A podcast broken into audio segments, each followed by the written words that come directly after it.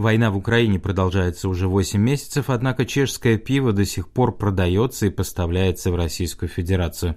И это происходит несмотря на то, что Европейский Союз ввел эмбарго против Российской Федерации сразу после начала вторжения ее войск в Украину. Причины сохранения поставок объясняет Денник ЦЗ. Пиво и другие подобные товары на особом счету в данном случае не было превышено пороговое значение, указанное в санкционном регламенте ЕС. В документе сказано, что только товары, стоимость которых превышает 300 евро за штуку не могут быть вывезены в Россию. В данном случае это цена за одну бочку пива, пояснила пресс-секретарь главного таможенного управления Хана Прудичева. Бочка самого дорогого пива Пилзнер Урквел продается в Чехии в среднем за 3000 крон, то есть за 123 евро. Именно поэтому его можно продолжать экспортировать, что и происходит в значительной степени. Достаточно взглянуть на данные чешского статистического управления за первые три квартала года. Из них следует, что в начале марта экспорт немного упал по сравнению с прошлогодними показателями, но затем стал возвращаться к привычному уровню. Постепенный возврат к довоенному уровню подтверждает, например, сентябрьская статистика. Если в 2000 2021 году в Россию в этом месяце вывезли 50 тысяч гектолитров пива, то в текущем году почти 40 тысяч. А всего за год было экспортировано более 500 тысяч гектолитров напитка, подтвердил Томаш Майер, эксперт Чешского аграрного университета. Впрочем, пивоварни, с которыми связался сайт, уверяют, что прекратили поставки сразу после начала войны. После февральского вторжения от экспорта в Российскую Федерацию отказались Старопрамен, Будвар, Плзынский Проздрой. С начала марта этого года действует запрет на экспорт нашей продукции в Россию и Беларусь, заверил Сденик Ковар, представитель Плзынского Проздроя. Кто же тогда поставляет пиво? По всей видимости, это перекупщики, которые нашли лазейку в санкционном списке и зарабатывают на этом немалые деньги – убежден Томаш Майер. По его словам, экспортная цена в годовом сравнении выросла на 3 кроны, до 20 крон за литр пива. К сожалению, некоторые воспользовались тем фактом, что большинство контрактов с пивоварнями не содержит пункта о том, что они не будут продавать пиво в страны, на которые распространяются санкции, добавил Майер. Одним из последствий войны в Украине является сокращение присутствия российского капитала в Чехии. Важнейшее с этой точки зрения событие произошло на минувшей неделе. Подробнее в статье экономического ежедневника «Экономический дневник СИЗ». В четверг была закрыта сделка по продаже стратегически важной компании, ранее принадлежавшей российским собственникам. После получения всех необходимых разрешений ЧЕШ это чешский энергогигант, завершила поглощение Шкода GS, которая занимается модернизацией и обслуживанием атомных электростанций. Благодаря тому, что Шкода GS больше не принадлежит Газпромбанку, Пылзенская компания может участвовать в борьбе за контракты на строительство новых атомных блоков в Чехии и других странах. Шкода GS наш ключевой поставщик и, получив контроль над этой компанией, мы значительно повысили энергетическую безопасность страны. Антимонопольное разбирательство было непростым, особенно с учетом военного положения в Украине. Мы рады успешному, успешному завершению сделки, сказал Богдан Зронок, директор подразделения атомной энергетики ЧЕС.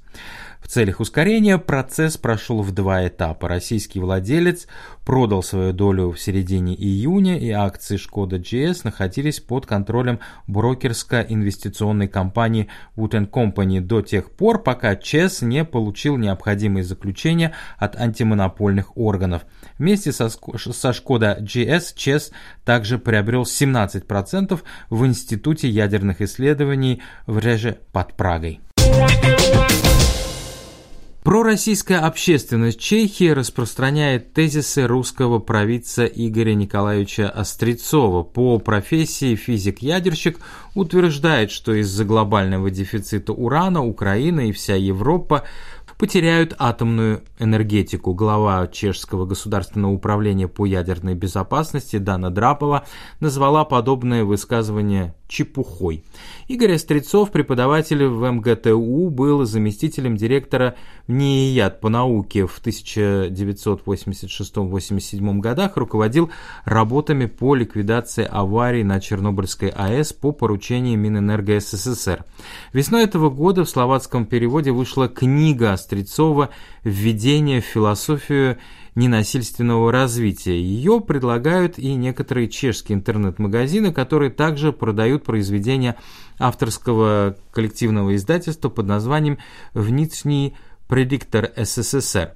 Речь идет о реликте советской эпохи, перед которым стояла задача формулировать способы управления обществом.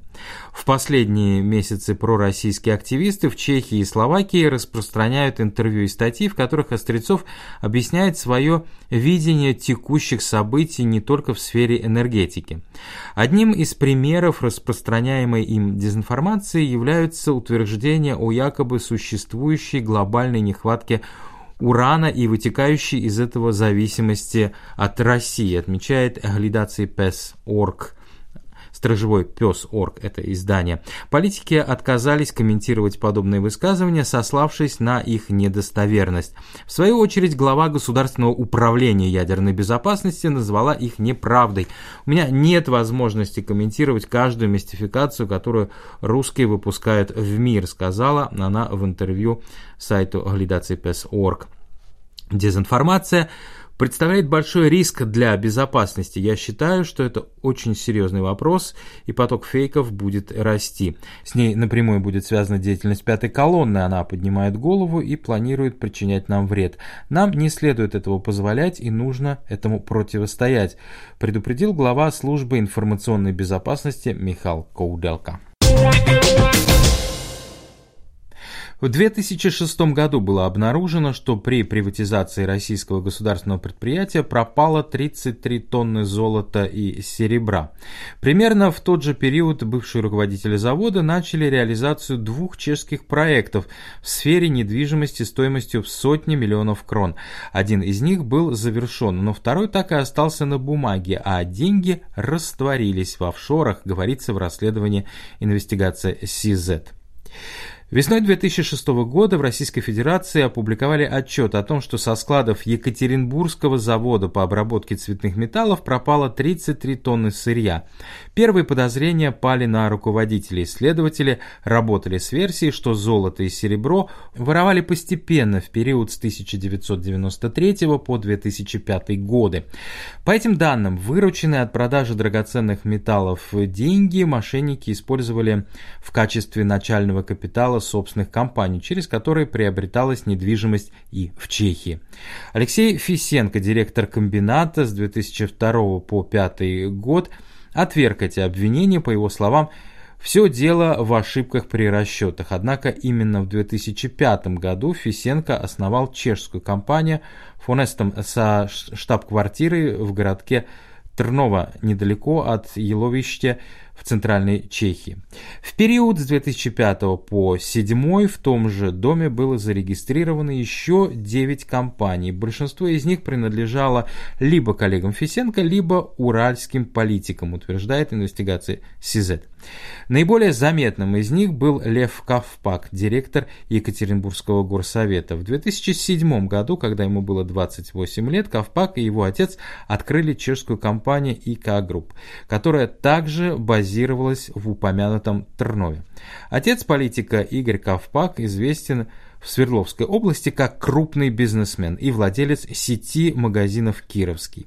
В Чехии некий Игорь Ковпак владеет апартаментами в пражской резиденции под Мразовкой на улице Коваку. О том, что это, вероятно, отец депутата Ковпака, свидетельствует тот факт, что Юлия Ковпак указывает место жительства по тому же адресу.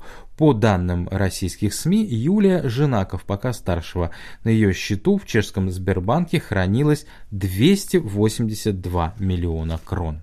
Соседями Ковпака по резиденции в Смихове, которую в российских СМИ назвали «домом уральских беженцев», являются и другие уроженцы Екатеринбурга. В 2007 году квартиру здесь купил предшественник Фисенко на посту директора металлургического комбината Николай Тимофеев. Он, в свою очередь, сбежал в Чехию после того, как было начато расследование исчезновения пропавшего золота и серебра.